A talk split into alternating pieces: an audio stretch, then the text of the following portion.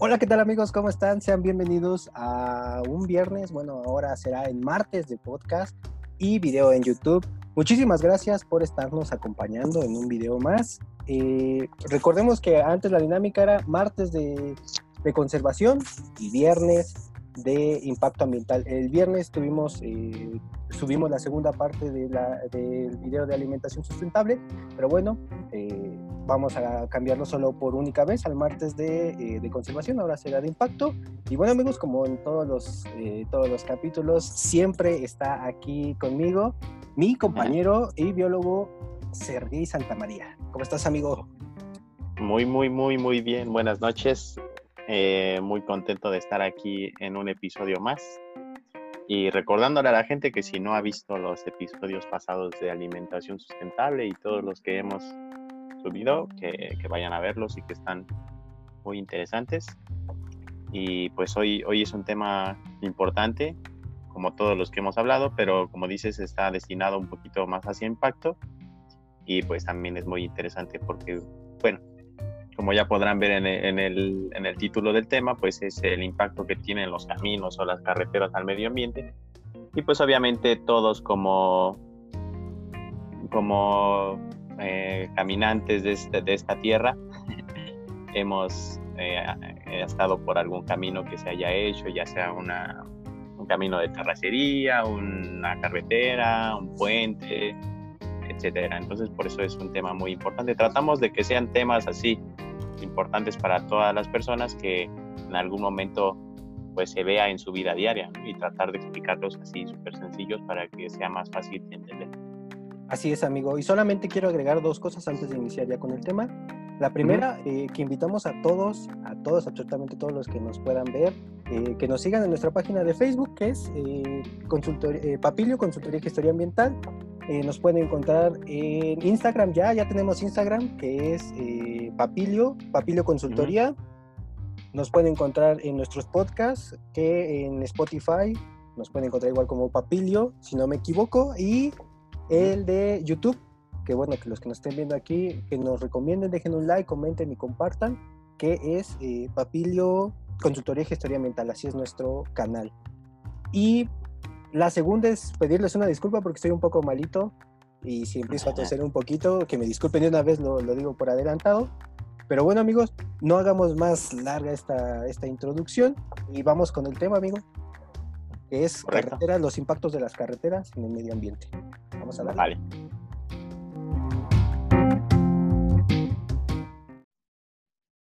Y bueno amigos, ya tenemos aquí la presentación que, que, que siempre nos eh, la tratamos de hacer para todos ustedes, para que también puedan entenderlo, sea esto más dinámico. Y bueno amigos, pasamos al tema ya de lleno, que es impacto de las carreteras en el medio ambiente. Y pues bueno, me eh, si, si, no te molesta, amigo, me gustaría comenzar eh, el tema y, y, yo te preguntaría, y también se lo pregunto a los que nos, nos, están viendo, los que nos hacen el favor de vernos y escucharnos también. Lo vamos a tratar de hacer más descriptivo posible. este, amigo, ¿qué es una carretera? ¿Tú cómo defines una carretera? Es algo muy, eh, tal vez, cotidiano, que a muchas personas lo ocupan diario, otras no tanto pero yo creo que no tenemos, eh, no es como tal una definición. Pero tú qué consideras o, qué concepto tienes de una carretera? Pues yo lo, yo lo vería más como un camino en el cual se puede dividir en diferentes eh, como opciones, que podría ser, no sé, que tiene, es de terracería, que tiene carpeta asfáltica, que puede ser pequeño, angosto, bueno, puede ser angosto, puede ser largo, puede ser corto, pero al fin de cuentas es un, es un camino que te lleva hacia otro lugar. Así es, amigo. Pues eh, te voy a decir algo sencillo, tan sencillo, pero tan importante como lo es, que las carreteras son la vía de transporte más importante en México. Recuerden que, que todos los temas lo tratamos de poner aquí en nuestro país, que es México. Y nada más y nada menos que es la vía de comunicación más importante en el país, en el cual es una fuente de comunicación y a su vez eh, se promueve todo lo que es la economía eh, a través del, eh, del conectar un punto A a un punto B y llamemos punto A y punto B a pueblos, a bueno, eh, poblados, ciudades. Comunidades, ciudades, Países. estados. Sí, sí, sí. Así es. Y, y te digo que es la, la más importante porque, eh, si no me equivoco, hay datos que indican que dos terceras partes de, de toda la comunicación que hay se hace a través de las carreteras. Entonces ya te imaginarás lo importantes que son. Eh, está por, eh, por encima de las vías aéreas y las vías marítimas. Las Eh, marítimas, sí. así es. Entonces, diversa parte de la economía se eh, traslada y ocupa estas carreteras. Entonces, son parte fundamental y tal vez eh, antes a mí me pasaba que pues yo viajaba por la carretera y ya no veía más. Pero eh, vamos a tratar de que vean un poquito más en cuanto a impactos, como, como es el tema, de los impactos que genera una carretera a lo largo de toda su vida, desde que se va a planear hasta que se tiene que quitar, ¿no? Sí, sí, a mí me pasaba algo, algo parecido con lo que, mm, bueno, no, no tan parecido con lo que mencionas de yo iba en la carretera y ya, sino yo, bueno, viajaba seguido porque vivía en, en otro estado y e iba y venía, iba y venía. Entonces, siempre me pasaba que veía así como estaban cortados los cerros y yo decía, pero esto, o sea, era un cerro completo y ahora pasamos por en medio y se veía así como estaba cortado, ¿no? Así yo me ponía a pensar, ¿cómo, cómo, cómo le hicieron a- para cortar ese cerro, ¿no? Y así es. muchísimos, muchísimos cambios que hicieron en el ambiente, pero pues nunca me cuestioné más allá, solo dije, órale, está bien padre cómo, cómo pudieron cortar ese cerro y cortar todo, todos, todos los cerros que me llevan hacia el lugar a donde voy. Así es, y no solo cortarlos, ¿no? Hay veces que, eh, bueno, sí, literalmente los cortamos en dos. Ajá, Otras veces cortamos un túnel, hacemos un túnel, un hoyo y pasamos por debajo de los cerros. que un sí, caso muy, muy particular es lo de Acapulco, que es Maxi Túnel, que es atravesar ajá, un cerro enorme por, a- por debajo. Y también el cortar, eh, no sé si tú te has percatado, amigo, que hay árboles de este lado, árboles del otro lado y por en medio de la carretera, ¿no? Entonces, ajá, también sabes que ahí hay un, eh, que algo pasó, pero a veces nos preguntamos o vamos más allá de qué fue lo que pasó para que esta carretera estuviera, ¿no? Sí, sí, no, hay muchas cosas que, que no nos damos cuenta ya hasta que lo estudias un poquito a fondo y todo, pero que tienen un impacto enorme. Así es, amigo. Si quieres, pasamos a la siguiente diapositiva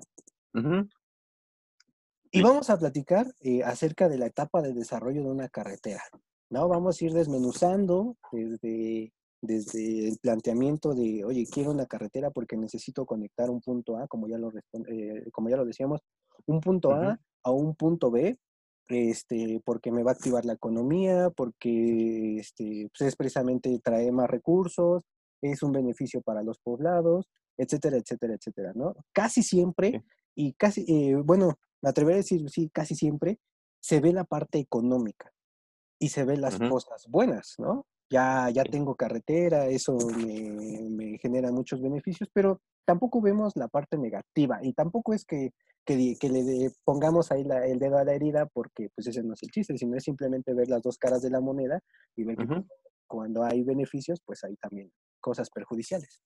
sí, sí, y también hay, hay veces que, eh, por ejemplo, alguna comunidad no quiere que alguna carretera pase cerca de donde está, y no es, y no es porque no le vaya a traer algún beneficio, sino que puede traer consigo muchos problemas, tanto ambientales como de ruido, como de, de emisiones de polvo, son los que ahorita vamos a ir viendo, pero también hay que tomar en cuenta esta parte social porque es lo que hemos estado manejando todos los podcasts anteriores, que debe de ser un conjunto entre lo natural, la economía y la parte social.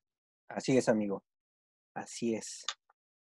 Eh, retomando un poquito lo que dice, bueno, ya comenzando a adentrarnos en el tema completamente, en la siguiente diapositiva tenemos la parte de la planeación. Eh, la parte de la planeación, que aquí la tenemos, que prácticamente eh, es, obviamente, los ingenieros y todos los que se dedican a hacer es- estos proyectos nos van a decir, no, pues te hicieron falta muchísimas cosas, ¿no? Pero de manera general es plantear en un mapa el trazo, así se le llama, el trazo de la carretera, de dónde va a ir, igual nuevamente, para simplificarlo, punto A, punto B, por dónde va a pasar, qué es lo, que, qué es lo que tal vez interpone en el camino, y hay dos opciones, o lo rodeo o lo paso como en los cerros, ¿no? Como, o, me lo llevo de corbata. Este, es prácticamente hacer la planeación de dónde va a ser, cuándo la quiero hacer, eh, ahora sí que todo lo que es de gabinete. Ojo. Sí, todo el ah tiempo que se planea, qué materiales se usan, bueno, qué materiales se van a usar, qué, qué, tramo es, si se va a hacer uno al inicio, uno al medio, uno al final, o si va a ser todo de corrido, cuántos tiempo es para cada una de las etapas, etcétera. Sí, como dices, todo lo de gabinete. Así es. Eh, amigo, ojo, aquí sí tengo que poner, eh, y, me gustaría expresarlo. Yo una vez escuché de un ingeniero, ellos, ellos, entre ellos se llaman camineros, eh, los que se dedican a construir carreteras. Y bueno, eso, yo una vez tuve la oportunidad de hablar con un caminero y me decía que hay veces, hay veces que les dicen, ya, ponte a construir, sin ni siquiera haber planeado tener un, un plan inicial, este, para poder iniciar. No, tú, tú ya pásale porque ya está el recurso y hazlo. Pero lo que no saben es que debe de haber cosas atrás, planeación, sacar permisos, este, desde tener el derecho de vía, que es adquirir, eh, tener las escrituras de esos terrenos que ya son tuyos en este caso, y cosa importante, la que se dedica a hacer este, eh, este tipo de proyectos es la Secretaría de Comunicaciones y Transportes, la SST. Y amigo, se me hace increíble, no sé tú qué, qué opines, de que ya e, ellos dicen, eh, a ellos nada más les da la orden, oye, hazte una carretera aquí, porque la necesitamos y porque ya está el recurso. Lo demás, pues que venga sobre la marcha, porque ya está el dinero. No, pues sí, sí es increíble que haya gente que ya, pues que se deje llevar completamente por el dinero y que ya está la urgencia de hacerlo, ¿no? Pero esto, esto puede tener muchas repercusiones, tanto para, para la persona que está presionando, porque si no, hay, si no hay una planeación, puede haber muchos contratiempos que eso te va a llevar a que incluso si vas a tener alguna ganancia, se te vaya todo y hasta puedes quedar debiendo, ¿no? Porque no tuviste una buena planeación. Además, e, es. como si, si entráramos a, no sé, a una cocina y te dicen, pues órale, hazme, hazme un platillo muy difícil, ¿no? No sé, un platillo que sea muy difícil de preparar. Y pues ni siquiera, o nunca lo has hecho y no tienes la receta. Entonces, pues, ¿cómo lo vas a hacer? No? O sea, debes de tener ya una preparación, incluso para haber estudiado el tema anteriormente, pero si no hay planeación no se puede hacer nada. y te pueden salir las cosas muy caras. Así es, amigo. Y te puede llevar, eh, sí, contratiempos, una mala planeación, que ya les contaré más adelante en mi experiencia. Este, pero pues amigo, creo que sí tiene, como tú bien lo dices, más contratiempos y más eh, perjudicaciones que beneficios el hacer así los proyectos. Pero él me decía que muchos, muchos de sus trabajos, porque ella tenía ahora sí camino recorrido en esto de crear carreteras, este, pues que muchos hacían así y pues bueno, el chiste también es cambiar esa mentalidad, cambiar eh, esa, esa, perspectiva y decir, no, se tienen que hacer las cosas bien. Si se hacen bien planeadas y todo, ayudas muchísimo, te evitas contratiempos, te evitas cuestiones económicas, te evitas muchas, muchas cosas. Sí, sí, sí, completamente de acuerdo. Ok, amigo, pasando a la siguiente diapositiva tenemos la fase de preparación, amigo, eh, que más o menos eh, nos vamos a enfocar en, en, la planeación de una carretera o a grandes rasgos, porque igual los que saben muchísimo, pues nos dirán, te hizo falta esto, el otro, pero es de manera general. Y en la fase de preparación, amigo, eh, creo yo que hay, bueno, en todas las etapas, pero en especial en esta hay una que, bueno, nosotros por lo menos nos compete porque nos gusta la flora y la fauna, somos eh, apasionados enormes de, de la diversidad que hay, por lo menos en nuestro país. Y aquí es donde más se afecta, o creo yo que hay un, un punto uno más de perjudicación esto. No sé si nos quieras hablar, amigo. Sí, sí, claro. Eh, pues es respecto a, supongo te, te refieres a lo de desmonte y despalme, que es, este, pues son, son dos procesos necesarios que de hecho se llevan a cabo en muchos, muchos proyectos que, que llevan, que tienen como fin pues la remoción del suelo, bueno, de la vegetación. Y como desmonte entendemos que si tenemos un poco o mucha vegetación, pues es prácticamente tirarla toda, ¿no? Tirarla para que pues por allí vaya a pasar la carretera en este caso. no podemos poner una carretera y no podemos poner asfalto si hay vegetación. Y la otra es el despalme, que es ya la preparación del, del, suelo, porque quitas la vegetación y ahí pueden quedar ahí muchos tronquitos, mucha basura, eh, suelo que tal vez no, es, no está compacto. Entonces lo que ahora hay que hacer es remover toda esa parte del suelo para que ya quede y ya lo puedas ir manejando poquito a poquito para irlo cementando y se vaya haciendo más compacto y ya poder comenzar todas las siguientes fases.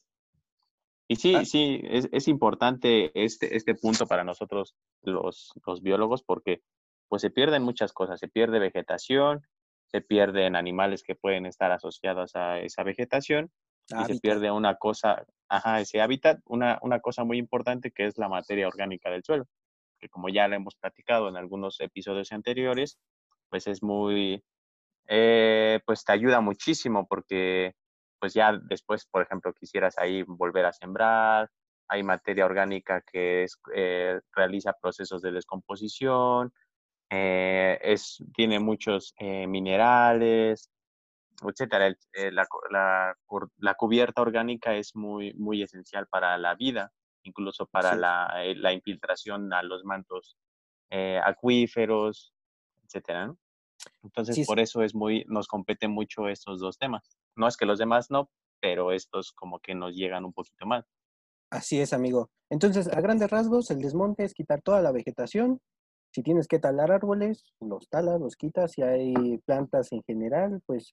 Y, aquí igual es una gran diversidad, ¿no? No es lo mismo una carretera al norte del país, en el centro o al sur, ¿no? O cerca de una playa, o en el centro del país, o al lado de una montaña, lo que sea. Eh, el desmonte es quitar eh, todas las plantas, la vegetación en general, quitas hábitat, como tú ya bien lo decías, desplazas a la fauna.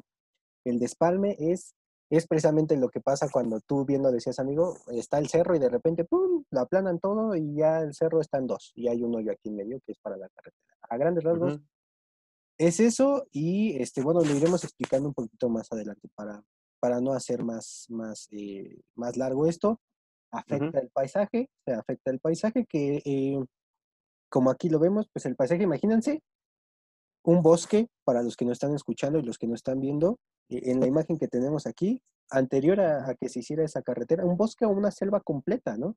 Eh, no nada, nada se interponía en su, en su camino, eran plantas, plantas, plantas, plantas, eso se convertía en un hábitat para la fauna.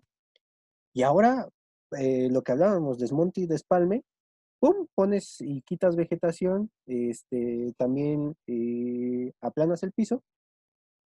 Y ya vas afectando el paisaje, que la hermosa selva que teníamos allí, pues ahora ya está partida en dos. En dos, exactamente. y eso a la vista está feo. O por lo menos, yo lo veo feo, amigo.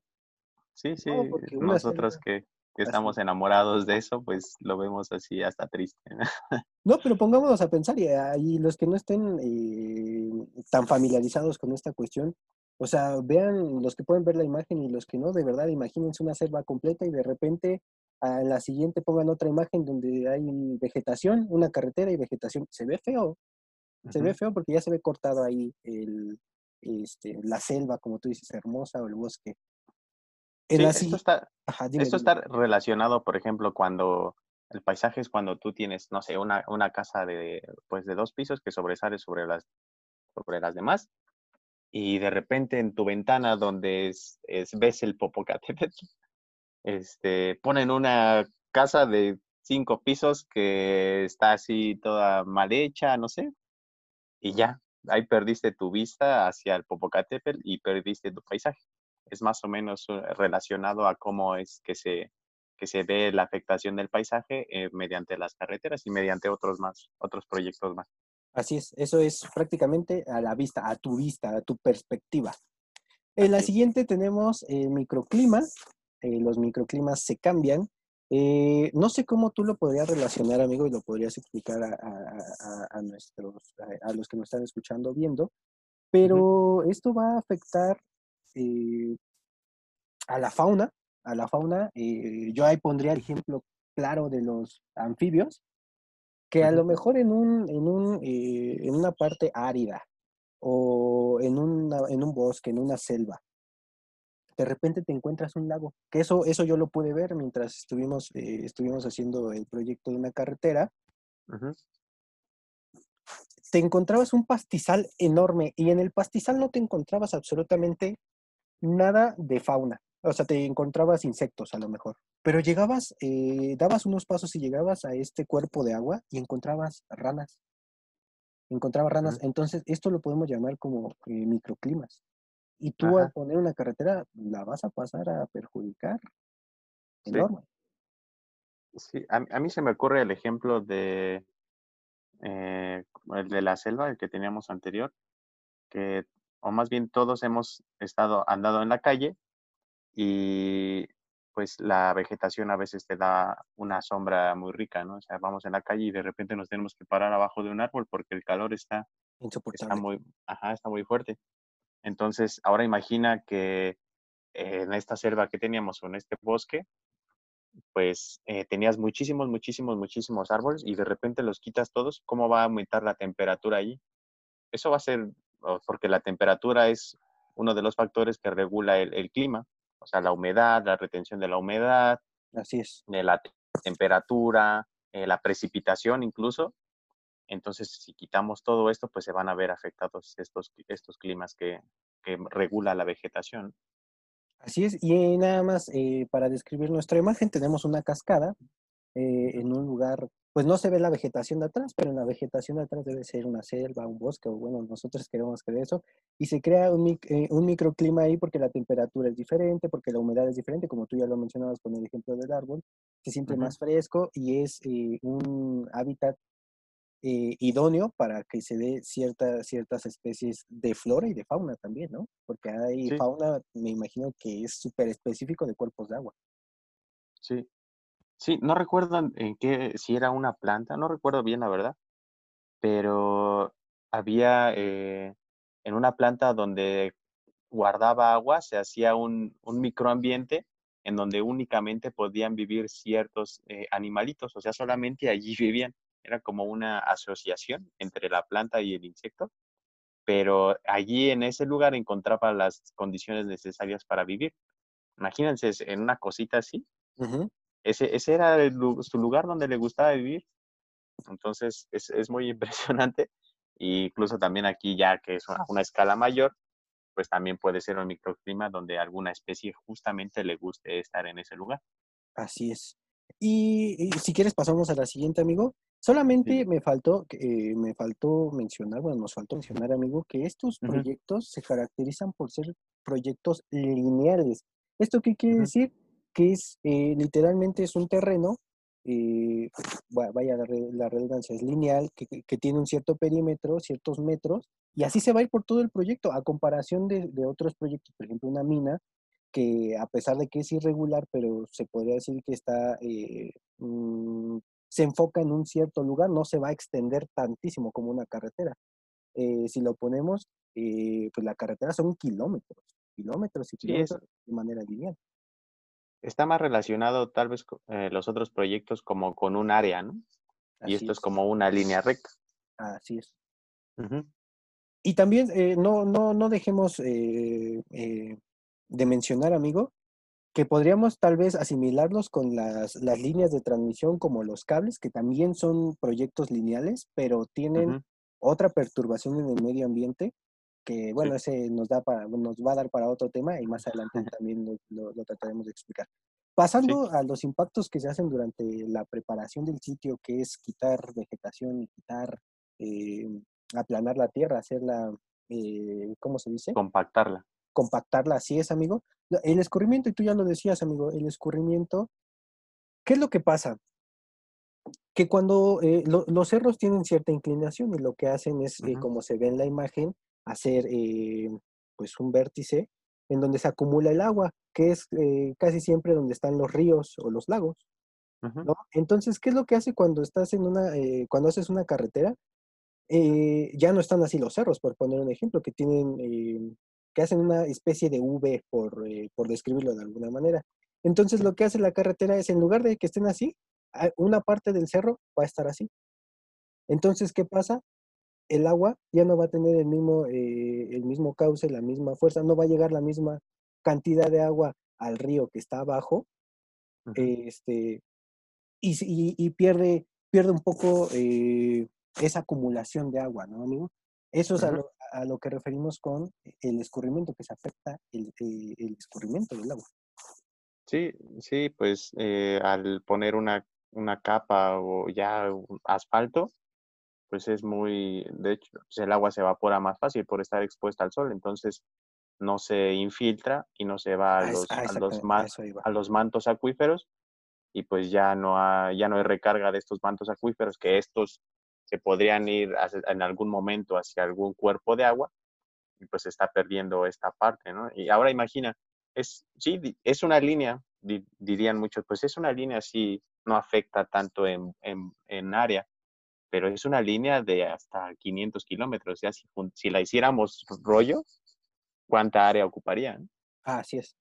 Y, esos son kilómetros que se están perdiendo de infiltración de agua hacia, el- hacia el subsuelo. Y aparte, uno de los, eh, de los impactos que tiene eh, estos proyectos lineales, amigo, es que eh, afectan muchos ecosistemas.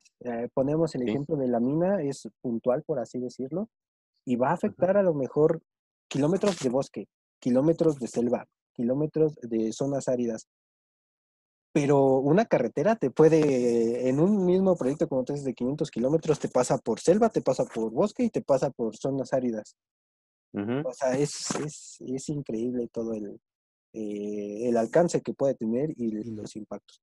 Pero bueno, pasando a, a la siguiente, amigo, que es afecta eh, la calidad del suelo, que eso va de la mano en la parte de despalme, de despalme, junto con la parte del escurrimiento, ¿no? Que ya decimos que ya no, ya no pasa, ya no hace eh, esta infiltración el agua. ¿Y qué es lo que hace? Pues quita suelo, es precisamente eso, ¿no? La calidad del suelo, la parte orgánica, que es la parte que tenemos hasta arriba de- del suelo, que es donde se da la, la- eh, que es el lugar idóneo para que las plantas crezcan, eh. Pues ya no está, ya no, ya no la hay, la quitaste porque encima pones tu, eh, pones el asfalto. Entonces Sí, también repercute en la calidad del suelo. sí, y también hay que tener en cuenta que no, o sea, si una carretera, no sé cuántos sean cada carril, tres metros, me parece, tres o cuatro metros cada carril. Entonces tenemos, digamos, tenemos dos carriles, ¿no? Dos carriles y dos del otro lado. Hay que tener en cuenta que también hay un, debe de haber una zona de amortiguamiento de esa carretera. O sea, no solamente se queda ahí, sino también se debe de quitar un poco de lo que está a los costados de la carretera y eso linealmente durante 500 kilómetros, pues es una buena parte. Y en, esta, y en, estas, en estas zonas de amortiguamiento también se debe de quitar la vegetación y también se debe de quitar el suelo. Amigo, no sé si, si, si te has dado cuenta, y esto también eh, lo pongo como ejercicio para, para las personas que nos están viendo u oyendo. ¿Se han dado cuenta que aquí en México las carreteras, va, va la carretera, ¿no?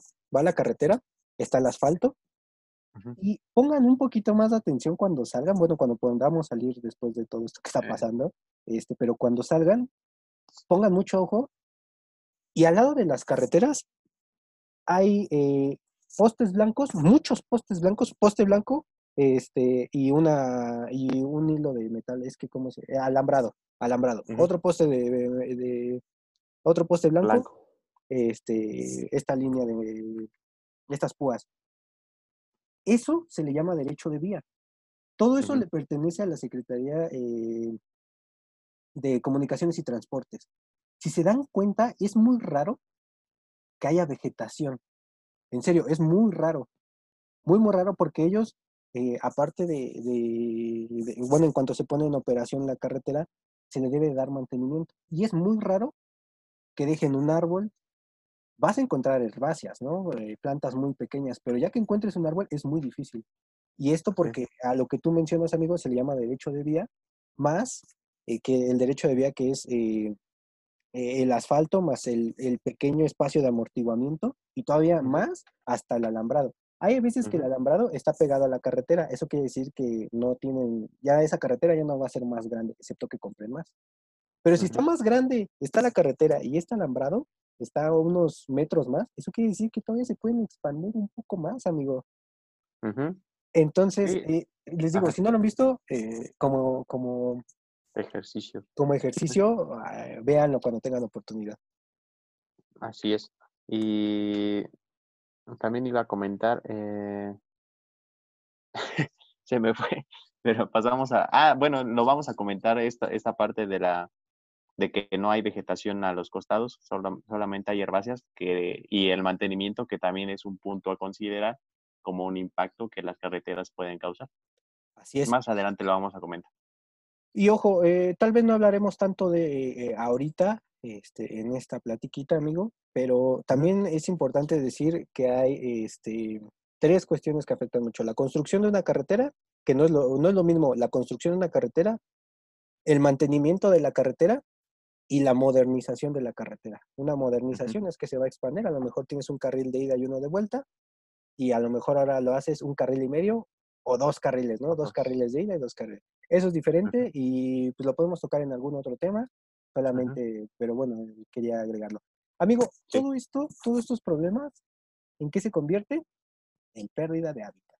En la pérdida de hábitat para flora y fauna, ¿no? De ese lugar, porque pues como ya lo mencionamos, ya no hay, ya no hay plantas, ya no hay suelo, solamente tienes ahí una línea de asfalto que no te deja crecer nada.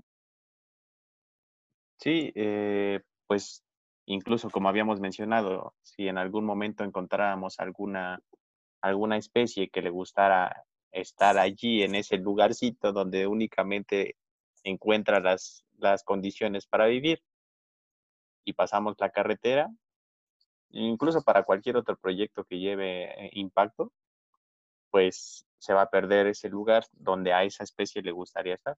Entonces muy probablemente se pudiera extinguir y en caso de que no se extinguiera, es, es otro tema que eh, podría eh, empezar a colonizar algún otro medio y que este medio le diera más, más oportunidades de crecer y se transformara en una especie invasor. Así es. otro tema que vamos a, tocar eh, posteriormente. Así es. Y eso en general es la parte de la preparación del sitio. Así es pasamos a la parte de la construcción, que es otra de las etapas de, este proyecto. Y como aquí lo podemos ver en la imagen, es prácticamente ya preparar para echar el asfalto, ¿no? No hay más. Sé que lleva muchísimas cosas abajo, no solo es el asfalto ya, este, pero a, grandes rasgos es eso, ¿no? Es preparar el sitio eh, para que ya esté en la carretera. Sí, dime, amigo. Sí, por lo regular todos los proyectos eh, se dividen así, que son eh, preparación, construcción y operación del proyecto.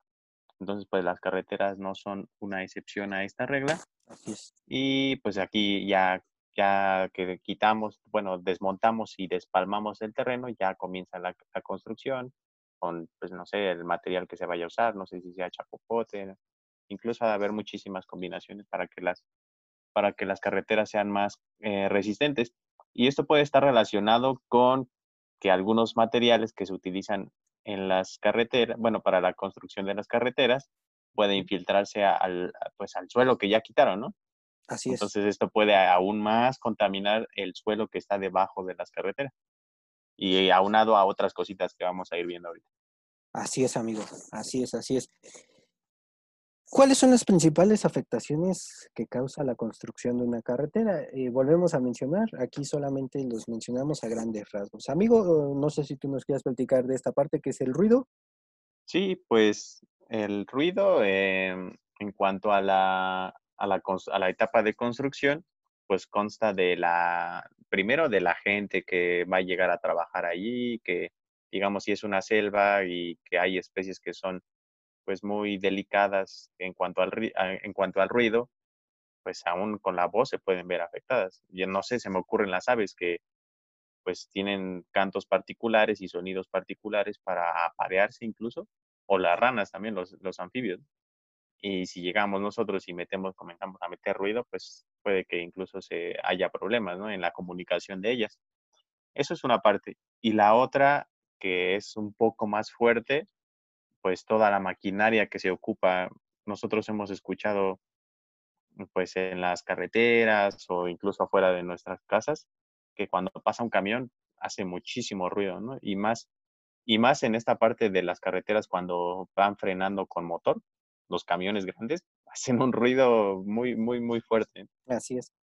Entonces también la maquinaria ya al trabajar y a estar procesando todo el material que se utiliza para la, para la carpeta asfáltica, pues es una contaminación auditiva muy grande bueno, deben de estar dentro de los decibeles permitidos, pero pues no sé qué, tan regulado estén.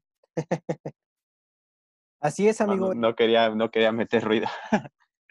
Así es, amigo. Este, sí, como tú bien lo dices, eh, afecta, creo yo, eh, principalmente a la fauna eh, con sus llamados, ¿no? Hay veces que hay muchísimo ruido, muchísimo, muchísimo ruido. Eh, desde los trabajadores, como tú bien lo dices, hasta la maquinaria que hace infinito ruido y, y bueno, sí llega, sí llega a molestar y a perturbar a, las especies de, fauna. Ese es otro imagina, imagina que pues las especies animales tienen un oído increíble, ¿no? Nosotros, nosotros nos quedamos muy cortos, incluso hasta lo podemos notar en nuestras mascotas, en nuestros perritos. Y ahora imagina un animal que pues está en su medio silvestre y pues que no está acostumbrado a escuchar todo eso y que lo puede escuchar desde muy lejos, entonces esto también va a poder causar un estrés en estas en las especies eh, animales. Así es, amigo, así es, así es. Y pasamos a la parte del aire, que ese es otro, y, si no me equivoco, sí, nos faltó una más, pero bueno, está terminando esta, el aire, amigo, con las partículas de polvo que se generan eh, precisamente por la construcción de, eh, de las carreteras, también se contamina, también se contamina y eso también afecta a la flora y a la fauna. Eh, las partículas suspendidas pueden provocar alguna afectación, ¿no? Vías respiratorias eh, o las, las plantas. Y pues bueno, amigo, perdón, te interrumpí también. No, no, no, hay ningún problema. Se me, se me, justamente se me ocurrió a lo de las plantas. Tú podrías decir, pues si las plantas no, pues no necesitan así, este, pues la respiración como nosotros, ¿no? O sea, o sea no, no se les mete eh, polvo la, en, en, su nariz, ¿no? Porque no tiene nariz. Pero ¿cómo podrían afectar el polvo a las plantas? Pues eh, resulta que las plantas hacen un proceso que se llama fotosíntesis, en el cual las partes verdes, que son por lo regular las hojas, en algunos casos los tallos, son muy raros, pero pues estas hojas absorben la luz para generar su propia comidita. Entonces, si tenemos una hoja y de repente se llena de polvo, pues ya no va a tener la misma capacidad de absorción de la luz y esto va a disminuir eh, la capacidad para producir su comida. Entonces, de esa manera se podrían ver afectadas las plantas. Y pues obviamente los animales también. Si les vas, les, vas a estar echando tierra dentro de sus pulmones. Y además otra cosa es relacionado con la maquinaria que se utiliza, pues también las, las la maquinaria que se utiliza, pues es, eh, utiliza eh, combustibles fósiles, los cuales generan pues cierto grado de contaminación y esto también pues se va al medio ambiente y esto puede afectar también a la, tanto fauna como a flora. Se, me acaba de ocurrir un ejemplo que pasó con unas polillas, eh, con unas polillas que hubo en, que antes de la revolución industrial, las bueno, esto, esto es un poquito ya más de, de historia, sí. pero eran de color eh, blanco Ajá, todas eran de color blanco la mayoría y las negras pues eh, como, bueno, los árboles eran blancos y las que habían que eran negras pues eran más, las depredaban más fácil porque se veían más fácil en, los árboles blancos con el fondo blanco.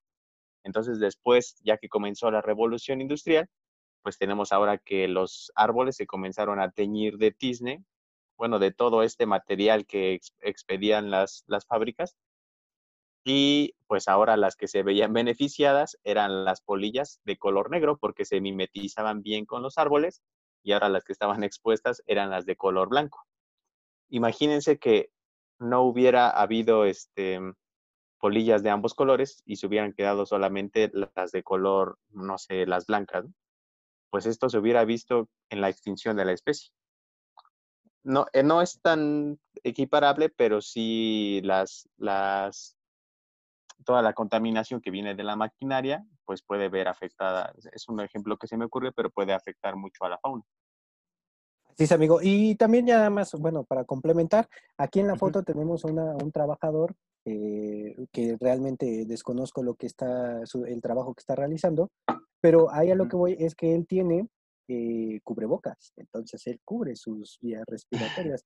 ¿Qué pasa, ¿Qué pasa con la fauna? Pues bueno, ellos no tienen esta, eh, estas protecciones para, para, no respirar las partículas.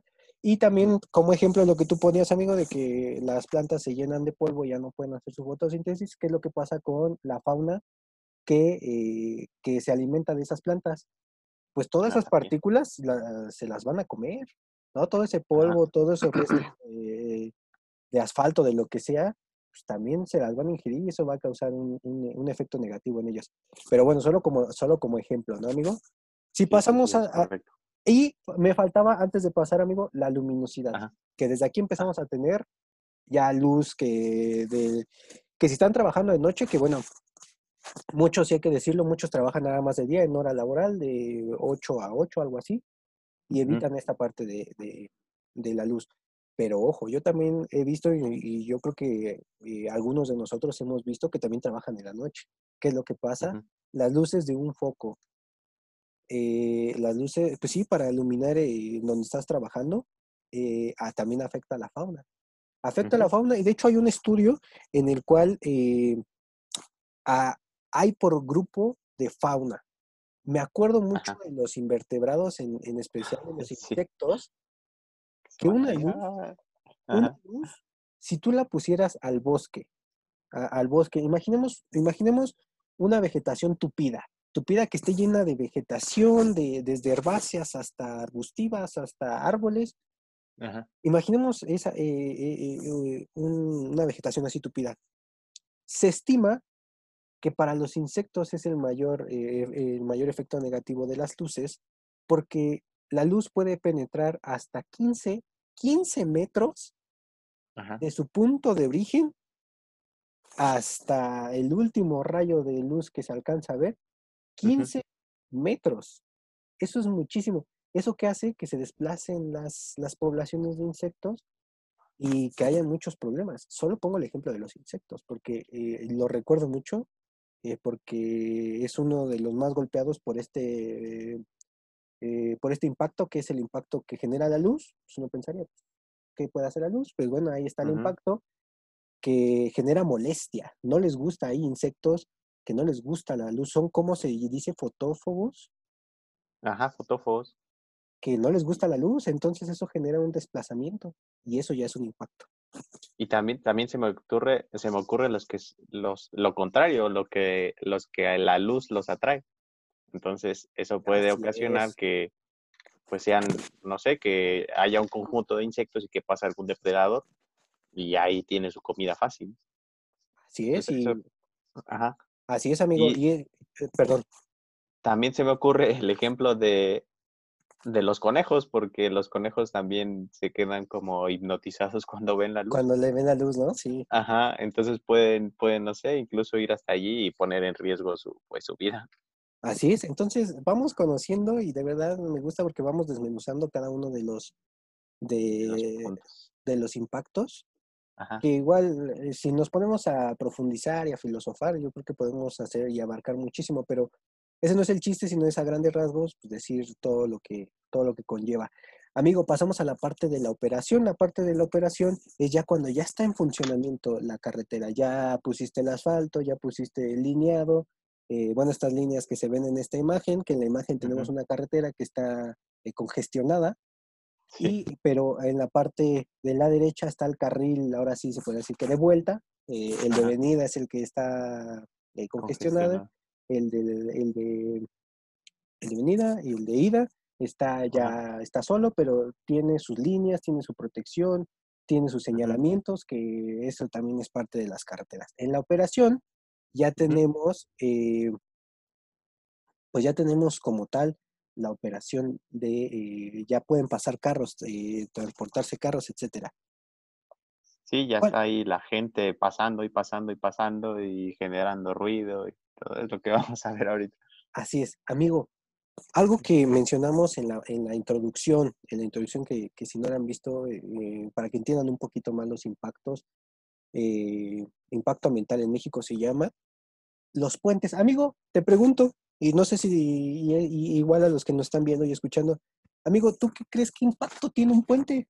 Así como el que estamos viendo, que, para los que nos están escuchando es un puente elevadizo, por así decirlo, que cruza un río. Por debajo está pasando un río, son columnas enormes y por arriba va a pasar eh, eh, la carretera. Amigo, ¿qué impacto crees tú? Pues muchísimo, muchísimo, porque pues para empezar poner esas columnas enormes que son no, no me atrevería a decir cuánto, pero calculo, no sé, unos 50 metros más. Mm, eh, primero, primero transportar y llevar esas columnas enormes allí. Eh, o incluso todo el material que se necesitaría para construir esas columnas, tal vez en el sitio. Eh, todo el material que, que puede caer por parte de la construcción de este puente en el río también ya es un impacto. Eh, exactamente, eso. También se, se, tuvo que cortar una parte del cerro para que donde, va a, donde van a converger las dos puntas del, del puente, pues también ahí se tuvo que haber quitado vegetación. Entonces también en esa parte afecta. Así es, amigo. Si nos podemos a pensar un poquito como tú ya bien lo mencionabas, primero cortas, cortas vegetación que ya vimos eh, las cosas negativas que tiene.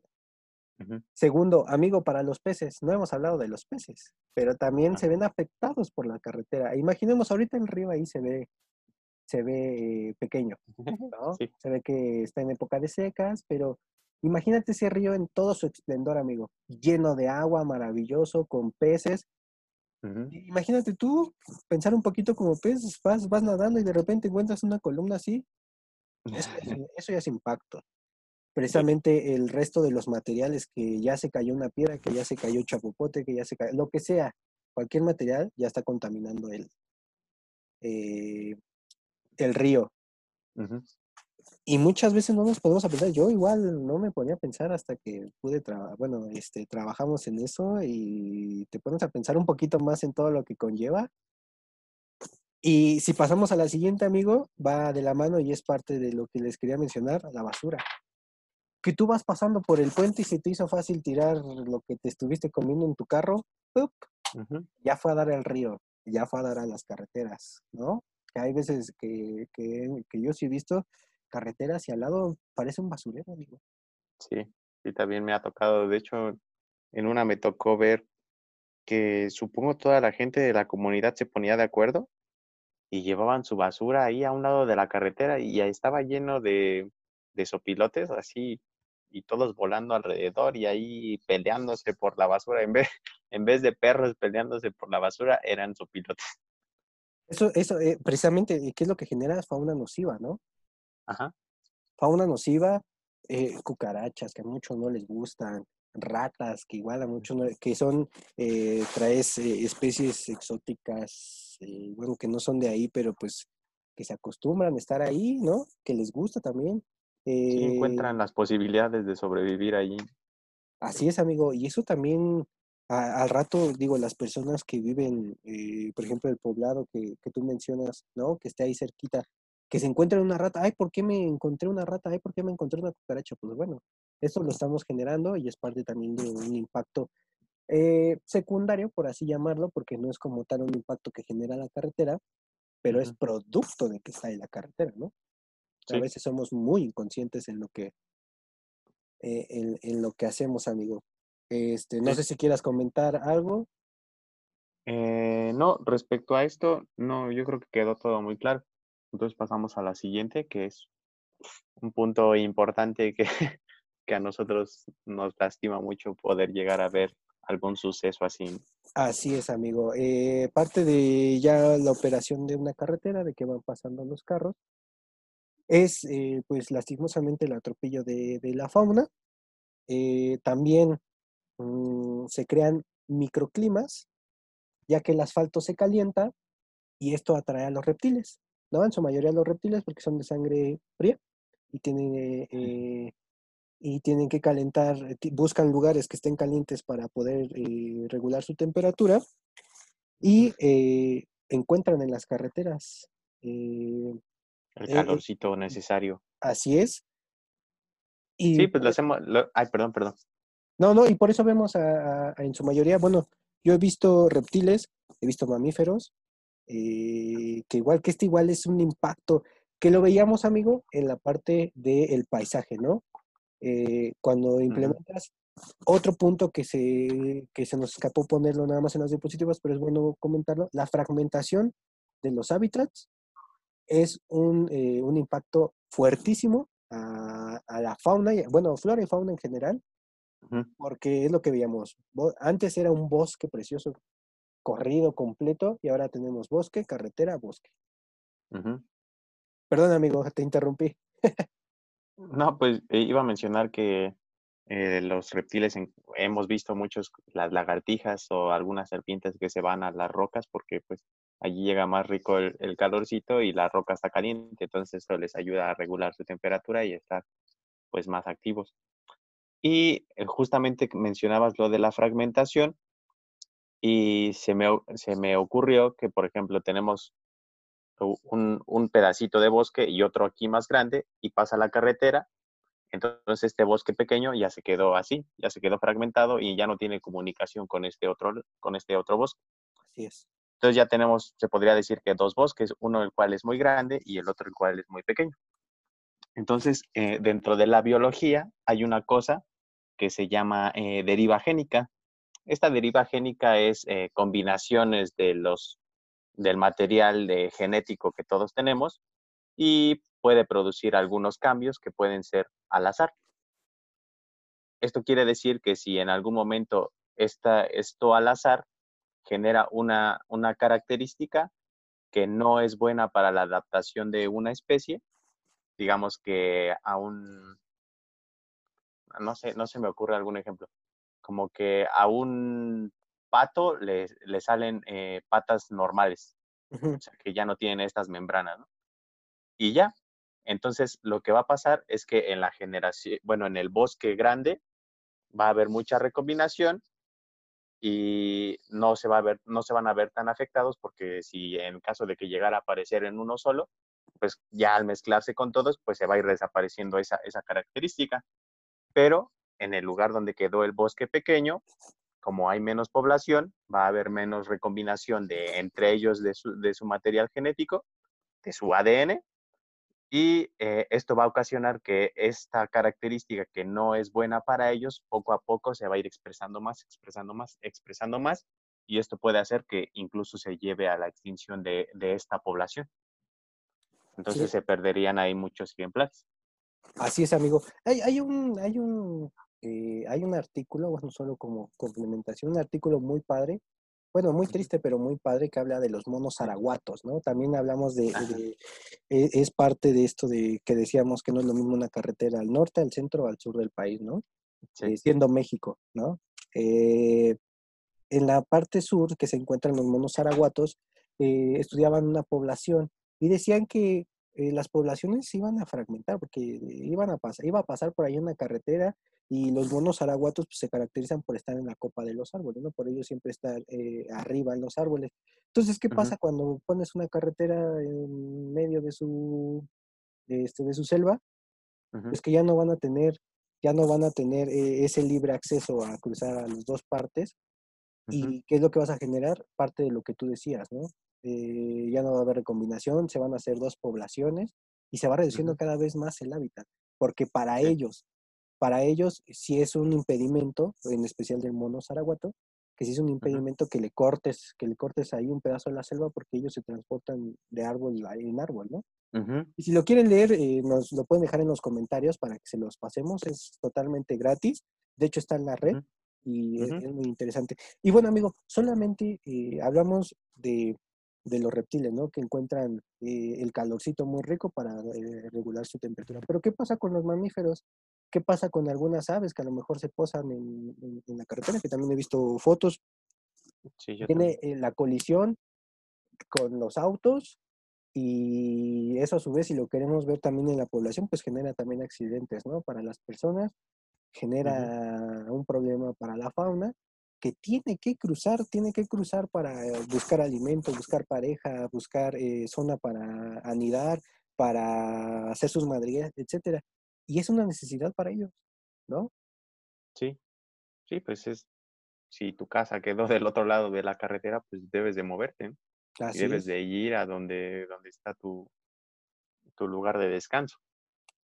También se me, se me estaba ocurriendo que uno de los efectos que puede tener ya ah, en la operación es, como lo vimos en el episodio de incendios, que llega a haber algún accidente y este accidente a su vez genere fuego y esto provoque un incendio que sería un impacto enorme ya hacia, la, hacia el ecosistema que está allí. Y, más si es en algún lugar como, como el que estamos viendo en la imagen, que es, vemos a un puma atropellado y pues es un pastizal que está seco y pues es fácil de incendiar. Así es, amigo y, ponemos ahí extrema atención en las, en las especies emblema, en las especies en peligro de extinción, en las, en las especies eh, que podrían estar más dañadas, bueno, que podrían sufrir un daño más, más directo, ¿no? De las carreteras, los mamíferos. Eh, ahí está el claro ejemplo. Pues bueno, amigo, no todo es malo. También se tratan, como ya lo, ya lo tratamos, eh, lo tratamos en el tema siguiente, Mm, no pueden ser los impactos así de crudos, así de, feos, eh, porque primero, pues la autoridad no te lo pide y segundo, pues es nuestra obligación el, pues si vamos a impactar, pues vamos a generar este, medidas de mitigación, ¿no? De que nuestro impacto si es de 100, pues bueno, reducirlo a 50, 40, lo más que se pueda.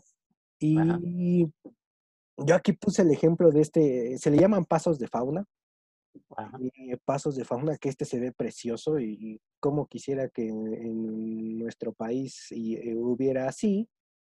Pero bueno, tiene, tiene muchas cosas que ver, no solo es decir, ah, pues ¿por qué no son todos así? Pues bueno, no, porque tienes que ver la relieve, eh, la relieve, el relieve, perdón, el relieve que tiene, eh, si es montañoso, si es, este, si es plano, eh, yo les puedo contar de manera rápida, en, por ejemplo, en Durango, los que no han podido ir, eh, Durango es todo plano, amigo. Hay una zona de montañas, pero todo lo demás es plano. Entonces, a ver, un puente, pues no, no conviene, ¿no?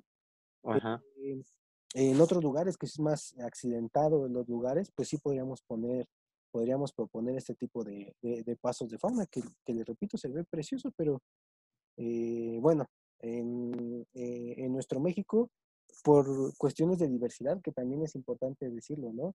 Igual no es lo mismo en el norte, que tienes eh, especies como el oso negro, ¿no? O en el sur que tienes jaguares. Eh, en la parte centro, por decir algo, tenemos pumas.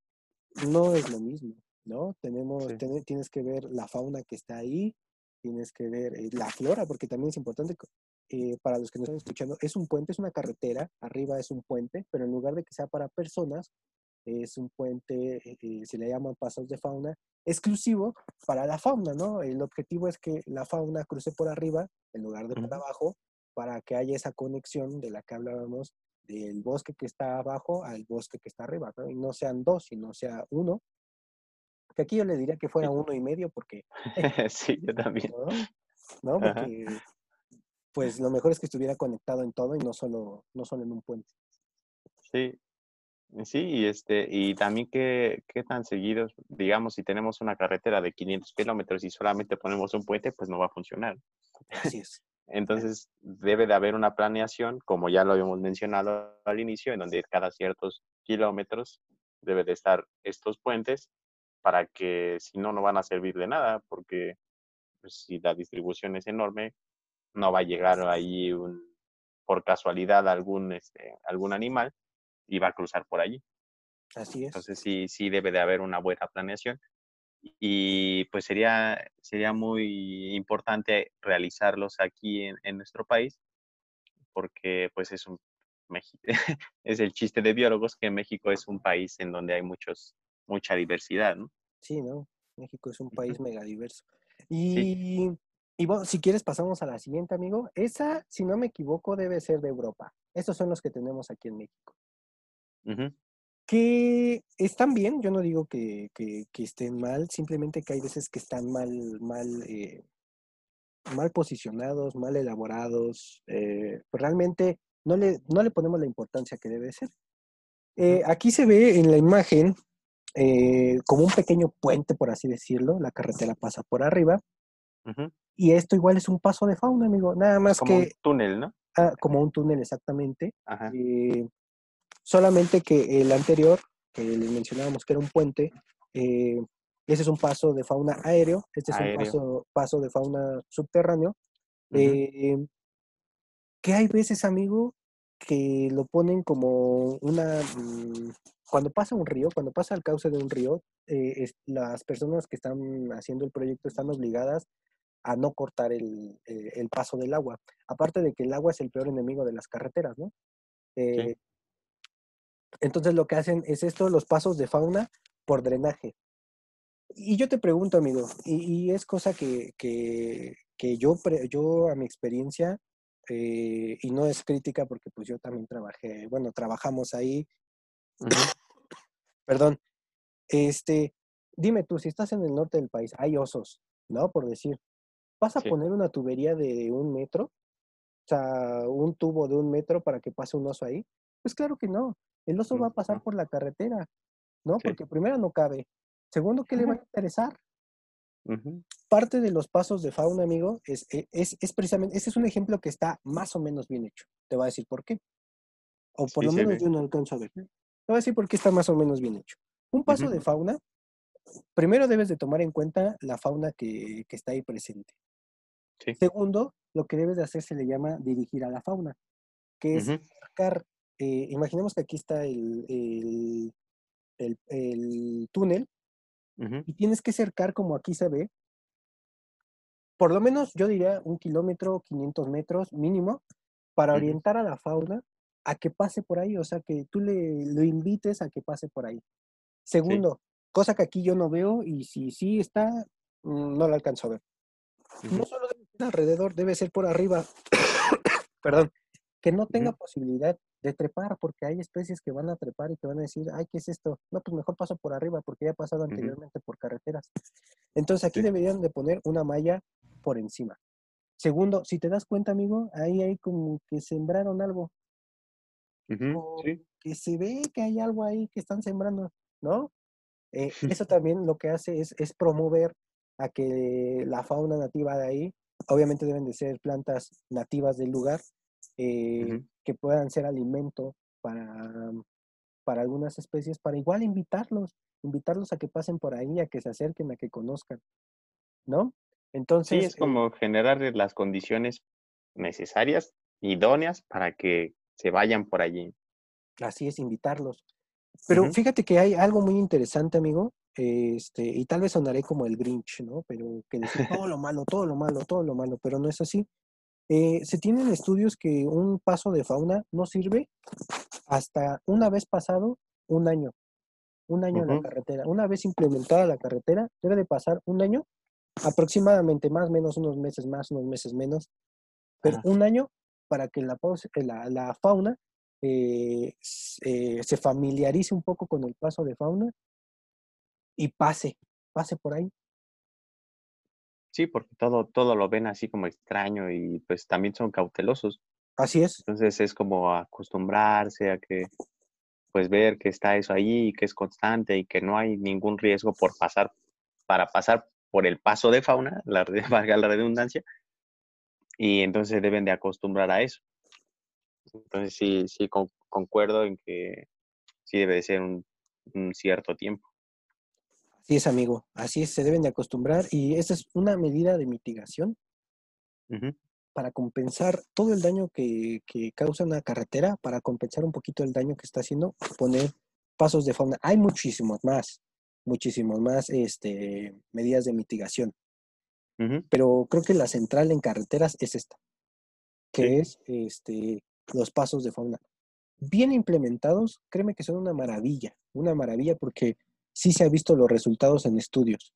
Mal hecho, mal hecho y con, ahora sí, hecho con los pies, no sirven. No sirven porque pues la fauna no va a pasar por ahí, por más que le invites a pasar y por, lo, por más que, no, ellos van a seguir pasando por el asfalto, por arriba, y de verdad que no se va a poder, no se va a poder. Entonces, esa es parte de la, mm, del trabajo que se trata de hacer constantemente eh, en cuestión de proyectos de carretera, implementar cosas, eh, implementar cuestiones novedosas, pero que funcionen, ¿no? No nada más es ponerlo y a la ventana y ahora sí a dejarlo a su suerte. Que, Y por lo menos ese es, eso sí es algo que tratamos de predicar, ¿no? En Papilio tratamos de hacer mejor, las cosas, eh, las cosas más adecuadas y que no se hagan con los pies, ¿no? Sí, claro, como lo habíamos mencionado, que siempre haya una buena planeación para que los resultados sean buenos en cuanto a la parte económica y en cuanto a la parte ambiental. Así es, amigo. Y ya casi pasando a la recta final, si quieres pasamos a la, a la siguiente, y es otra medida de mitigación. Esta se hace en la parte de eh, preparación del sitio y en la parte de la construcción de, eh, del proyecto. El proyecto. Es el rescate y la reubicación de flora silvestre. Aquí ese es un ejemplo precioso porque las, casi siempre las más lastimadas, no digo que las demás no, pero las que se les pone un foco ahí, un foquito rojo, porque son las que están en peligro de extinción, tardan más en, en, llegar a su madurez, etcétera, son las cactáceas. Dime tú, amigo, qué chuladas son. A mí me encantan las cactáceas. sí, además, eh, son, son muy bonitas porque eh, pues tienen ciertas ah, características y adaptaciones que las hacen ser hermosas, eh, como sus, pues que son sus tallos así globos, globosos, que están carnuditas, que tienen espinas, que yo creo que la que más nos podría llegar a gustar a todos es las flores hermosas que dan. Ah, sí. Para, y, y siento que esto está relacionado con los ambientes en los que llegan a, existir, que por lo regularmente son un poquito más secos, y que no hay tanta, tanta diversidad de, de plantas o de, ajá, de plantas y esto, eh, o de insectos, y esto hace que al florecer, con estas flores hermosas, los, las haga más llamativas para los insectos. Así es. Entonces así ellos pues, le, pues contribuyen a la polinización porque pues las ven bonitas y, sabrosas por el néctar, ¿no? Así es, y no olvidemos, sí, son muy hermosas, son muy hermosas. Y no olvidemos que México en las cactáceas eh, es un país riquísimo en cactáceas, muchas de ellas endémicas. Endémicas, sí. ¿Eso qué quiere decir? Pues que solo las encontramos en México y en ningún otro lado, ¿eh? En ningún otro lado.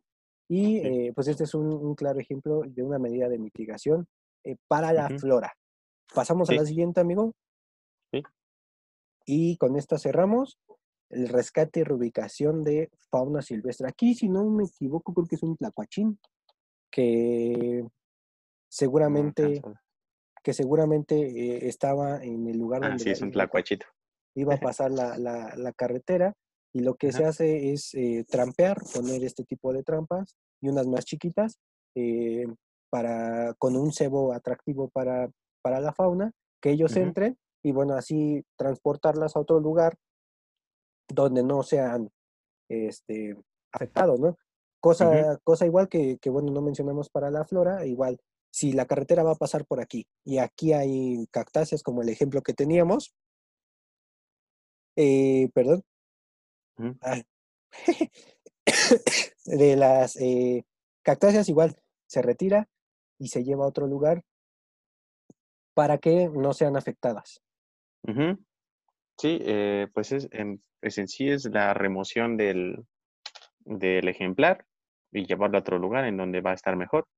Igual con los animales, si, por ejemplo, si llegaran a sentirse atraídos por la carretera, pues se ponen las trampas en un cierto rango aproximado y se ponen las trampas para que los animalitos caigan y ya después son reubicados precisamente en un lugar, pues tal vez pues más alejado al riesgo que representa la carretera y en un lugar también que se debe de haber estudiado antes para que esta especie no sea exótica e invasora como ya lo habíamos mencionado anteriormente. Así es, así es, amigo, así es. Y este, pues bueno, creo que con esto cerramos el, eh, el, tema. Eh, es la última diapositiva, amigo. Eh, no sé si, bueno, cerramos la diapositiva y damos los comentarios finales, ¿no? Claro.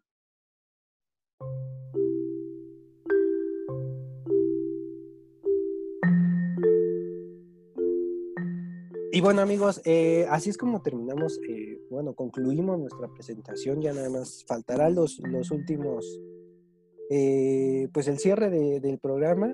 Y amigo, no sé si quieras tú dar un punto final de vista ahora que, platicamos un poquito del tema, cómo era un antes, cómo era un después de tu perspectiva con respecto a las carreteras. Sí, todos tenemos claro que las carreteras son necesarias, eh, son necesarias para llevarnos a todos lados, para llevarnos a, algún lugar turístico, algún lugar con la familia, al trabajo, a todos lados, porque pues necesitamos movernos. Y también son parte importante, importantísima, como tú lo mencionaste, en, en el flujo de la economía a través de este medio de comunicación.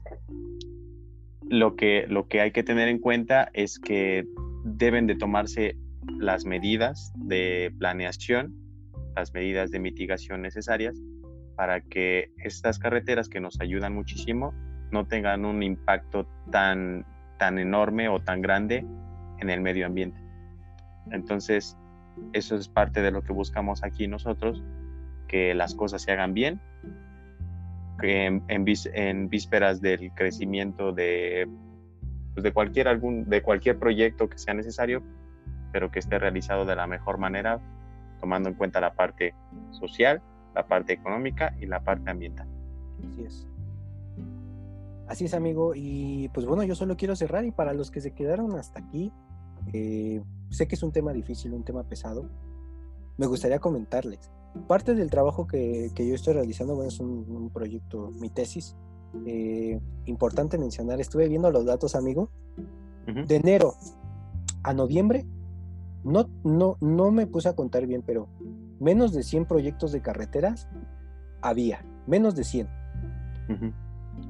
Del mes de diciembre del 2019, esto de enero a noviembre del 19, y de diciembre a enero, febrero, marzo, marzo del 2020, hay más de 105 proyectos de carreteras que se ingresaron a Semarnat.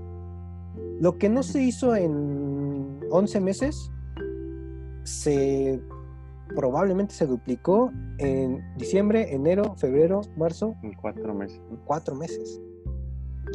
Otro punto muy importante que quiero eh, mencionar es que no se están haciendo las cosas bien porque siento que las cosas se están haciendo muy apresuradas, por lo menos en cuestión de carreteras, y muchos proyectos fueron negados precisamente porque no se están haciendo las cosas como se deben, lo que le platicaba al principio de, este podcast. Muchos eh, de los camineros, porque así se, se, llaman los ingenieros, bueno, es hacer las, las cosas, y hay, sé que a veces sales de sus manos, pero se olvidan mucho de las cuestiones ambientales, sociales, y se enfocan tanto en lo económico que no saben la perjudicación que llevan. Y parte de, esta perjudicación es eso, que se nieguen las cosas y ya es un bache, ya es dinero, ya es tiempo, ya es todo. O sea, todo desde si el principio se hace mal, las cosas van a salir mal. Entonces, también es una invitación para, las personas que tal vez no se dedican a hacer este tipo de proyectos, pero que, que en su cerca de su comunidad se está haciendo un proyecto, que se hagan bien las cosas. Se pueden hacer las cosas y al final de cuentas se van a hacer, eso lo hemos aprendido a, eh, a la mala. pero se van a hacer, pero se deben de hacer de la mejor manera, precisamente para evitar muchas cosas y ayudar en este caso y a lo que nosotros nos gusta, que es el medio ambiente. Entonces, tenemos que cambiar esa mentalidad, ese chip, tenemos realmente que sacarlo, el viejo, y poner el nuevo de que se tienen que hacer diferentes las cosas, se tienen que hacer las cosas bien ya, a partir de ya. Y bueno, amigo, así es como cierro, tal vez un poco enérgico, pero eh, es un tema que a mí en, en mí en particular me apasiona mucho me gusta mucho y me enoja que se hagan las cosas así. Ya es tiempo de que se hagan bien las cosas, como se debe. me, encanta que te apasione el tema. y bueno amigos, pues amigo, se acabó, se acabó el tiempo, se acabó el podcast. Si a alguien le gustó, les gustaría preguntar algo, tuvieron alguna duda a lo largo, que eso también lo queremos hacer en los podcasts, eh, pues que nos lo hagan saber en los comentarios, que lo comparta eh, y que nos siga, porque hablamos de muchísimas, muchísimos temas. Eh, que pues al final de cuentas no nos, no nos compete a nosotros, nos compete a todos porque nos ayuda y nos perjudica a todos por igual. Sí, y también hacer la invitación a que nos sigan en Facebook porque ahí compartimos muy, muy útil en cuanto a la... subimos imágenes de las fotografías que nosotros hemos tomado, con la información necesaria, con su base eh, eh, de literatura, eh, hacemos algunas dinámicas, pues en general es con, en vísperas de, contribuir al conocimiento de, lo que nos apasiona y a lo que nos dedicamos, que es el medio ambiente. Así es, amigo. Y bueno, eh, pues así terminamos el podcast del día de hoy, amigos. Ah, miren una paloma. Eh, así terminamos el podcast.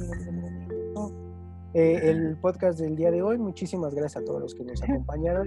Muchísimas gracias por estar con nosotros. Y solamente dale me gusta si es que así fue comenta y comparte con tus amigos, tu familia, para que conozcan. Y mi nombre es Raí, es mi amigo Sergei Santa María. Nos vemos en la siguiente. Adiós. Nos vemos.